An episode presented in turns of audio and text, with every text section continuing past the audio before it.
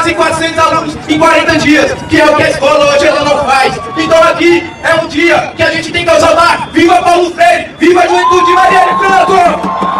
Tem algumas ruas contra o governo Bolsonaro que disse recentemente que ataca todo tempo o ensino de história na escola. Mas nós queremos ensinar para Bolsonaro que ele que diz que a história se constrói com o extermínio da juventude negra, com ataque às mulheres, aos LGBTs, com o gosto da educação, que a nossa história a gente constrói nas ruas, a gente constrói onde vão as praças, a gente constrói com a juventude, com a classe trabalhadora, com os professores desse país.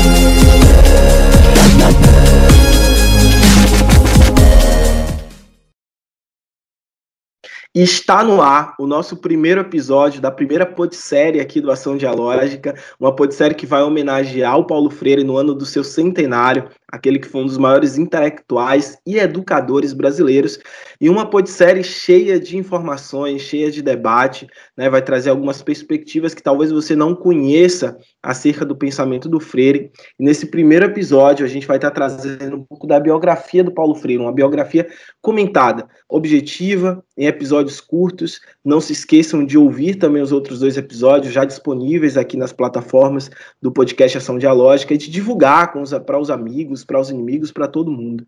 Né? Como eu havia dito no início, é, no próximo domingo, é, o Paulo Freire completaria 100 anos de nascimento. Então, é uma data marcante na história do nosso país, na história da educação brasileira, e a gente não pode deixar passar em branco de forma nenhuma.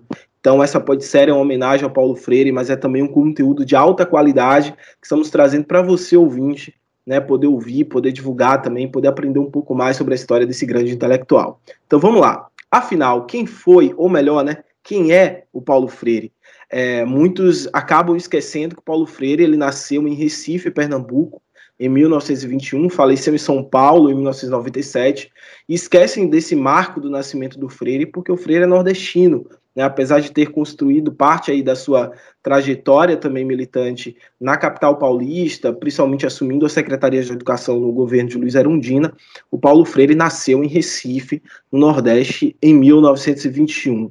Filho de Joaquim Temístocles Freire, capitão da PM, e de Edeltrudes Neves Freire, dona de casa, aos 13 anos, né, o Paulo Freire, o garoto Paulo, ficou órfão de pai e sua mãe passou a ser a única chefe ao lar, né? Algo bem característico ainda hoje de parte dos lares assim brasileiros são mulheres assumindo essa responsabilidade. E ela assumiu a responsabilidade não só pela criação do Freire, como também de mais outros três filhos, né? E naquela época, ter condições de bancar os estudos de uma criança, de uma adolescente, não era para qualquer um, e ela não tinha condições, visto que agora ela era a única responsável, né, é, por chefiar a casa. E o garoto Paulo gostava muito de estudar, é, e ainda bem, né, por sorte e por muita luta também, a mãe conseguiu uma bolsa no colégio Oswaldo Cruz, com o diretor atual da escola. E o Paulo virou auxiliar da disciplina de língua portuguesa, logo de cara, na né, disciplina que ele veio a lecionar posteriormente. Já no ano de 1943, ingressou na Faculdade de Direito de Recife, carreira que não seguiu para em seu lugar seguir sendo professor tanto no ensino básico quanto no superior. Veja só que coisa é, bem curiosa, né? Geralmente a gente escuta, a gente ouve relatos de pessoas que abandonaram a docência para se tornar advogado, para se tornar médico, é, por conta de serem profissões colocadas com maior prestígio né, na sociedade brasileira. E naquela época o Freire fez o, o papel inverso, né? Abandonou a, a, a trajetória do direito, a, a trajetória da advocacia para se dedicar à docência. Em 1947, né, alguns anos depois, o Freire iniciou seus trabalhos em alfabetização de jovens e adultos, ampliando isso no ano de 1959, construindo capilaridade para o que viria a ser um de seus maiores feitos, que é o que nós vamos tratar agora, que são as 40 horas de Angicos. Para quem não sabe, Angicos é uma cidadezinha pequena do, do interior do Rio Grande do Norte, também no Nordeste, é, e o Freire, em 1963, viajou até essa cidade né, e em 40 horas conseguiu alfabetizar cerca de 300 adultos, entre trabalhadores e trabalhadoras de fábricas. Né. É, o feito desse, dessa situação em si não foi é, meramente a quantidade de pessoas que foram alfabetizadas em pouco tempo, mas é que o Freire apresentou um método de inovação no processo de alfabetização, e esse método ele se caracteriza sobretudo por não distanciar, e muito ao contrário disso, conhecimento de mundo dos sujeitos desse, dentro desse processo de alfabetização do conhecimento da palavra. Então, são palavras que tinham relação, por exemplo, com as vivências daqueles trabalhadores, daquelas trabalhadoras. E devido a esse feito, ele foi convidado pelo então presidente da República na época, o João Goulart, para dirigir o Plano Nacional de Alfabetização. E aqui eu quero destacar um trecho de uma entrevista do Paulo Freire a uma revista canadense, a Convergence, em 1989, já após a ditadura militar, após o exílio, né, que ele foi questionado, ele naquela época já ocupava a Secretaria de Educação de São Paulo, no governo de Luiz Erundina, é, por que aprender a ler e escrever é, contribuía é, para essas pessoas é, terem moradia, comida, trabalho e tal, como o Freire defendia. E o Freire respondeu o seguinte: escutem isso. O analfabeto, principalmente o que vive nas grandes cidades, sabe, mais do que ninguém, qual a importância de saber ler e escrever para a sua vida como um todo. No entanto, não podemos alimentar a ilusão de que o, o, fato de saber ler e escrever por si só vai contribuir para alterar as condições de moradia, comida e mesmo de trabalho. E ele completa dizendo: essas condições só vão ser alteradas pelas lutas coletivas dos trabalhadores é, por mudanças estruturais da sociedade. Não à toa, né, os empresários, os donos de fábricas daquela cidadezinha de Angico e de outras cidades onde o Freire também plantou esse processo de alfabetização ficavam temerosos, porque ao mesmo tempo que os estudantes conseguiam ser alfabetizados, aprender a ler e escrever, eles também acabavam se posicionando diante das atrocidades de exploração que aconteciam nos interiores dessas fábricas, gerando processos de reivindicação, de greve e tal. E é interessante a gente pensar né, né nessa síntese, como o Freire ele trabalha justamente pensando essa perspectiva da alfabetização, com a perspectiva também de construção de métodos, de caminhos para se alcançar uma emancipação também quanto sujeito, se posicionar, de ter um, um, posicionamento de transformação, de mudança daquela realidade que vivem. E, obviamente, as elites brasileiras, as burguesias brasileiras reagiram da pior forma ao que o Freire vinha fazendo. E aí, sobretudo, né, nas ideias sintetizadas nessa resposta do Freire aqui, é, dada né, nessa entrevista de 89, é que em 1964, quando se deu o golpe militar, o Freire foi, um, foi também um dos muitos intelectuais a ser perseguido e exilado nesse processo. E antes do exílio, o Freire ficou 70 dias, 70 dias preso.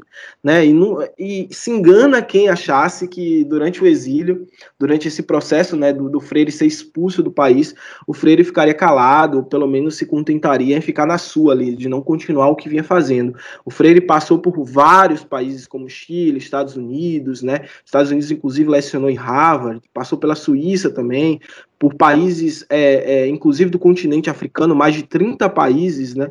ao todo que o Freire visitou nesse processo de exílio, e em todos esses países o Freire nunca se desviou do trabalho militante quanto educador popular inclusive sendo reconhecido pelo seu trabalho de alfabetização, por suas palestras também, por sua formação de outros professores nesses países aos quais o Freire passou nesse processo.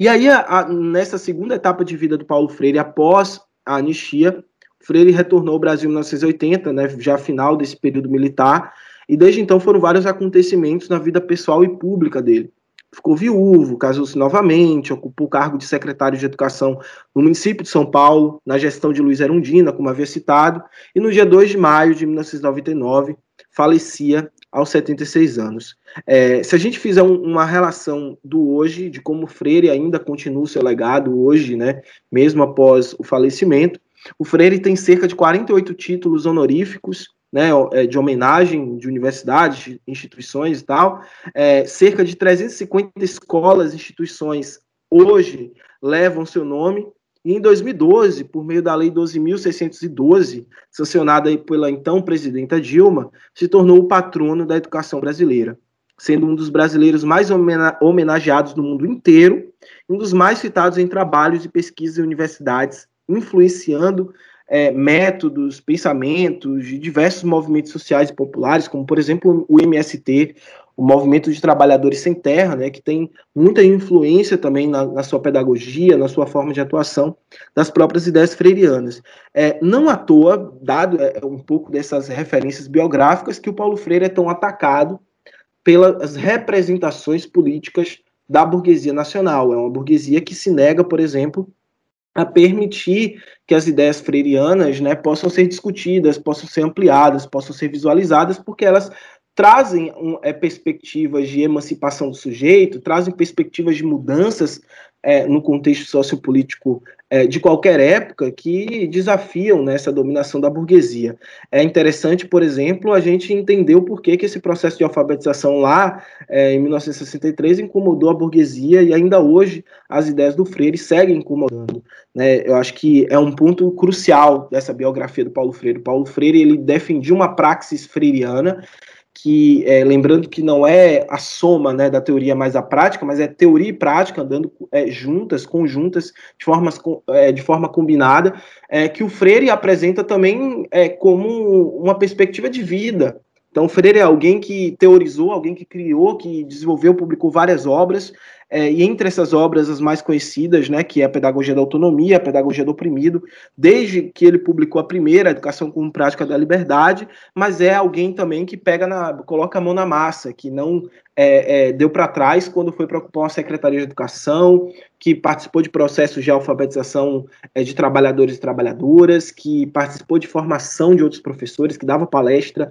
que ia para a mídia também divulgar suas ideias. Então, Paulo Freire ele tem essa característica de ser um ser de fato de praxis. E a gente poderia citar também que o Freire né, sofreu influência intelectual de vários e diversos autores, inclusive o Marx, o Fanon e o próprio Gramsci, né? O Fanon, aqui fazendo uma citação, livros condenados da Terra tem muita influência sobre o desenvolvimento da pedagogia do oprimido, do Paulo Freire. Então, se alguém nos perguntar, se alguém te perguntar, você ouvinte que está aí do outro lado, quem foi Paulo Freire, quem é Paulo Freire, você responda, né? Paulo Freire é Paulo Freire. Os professores desse país!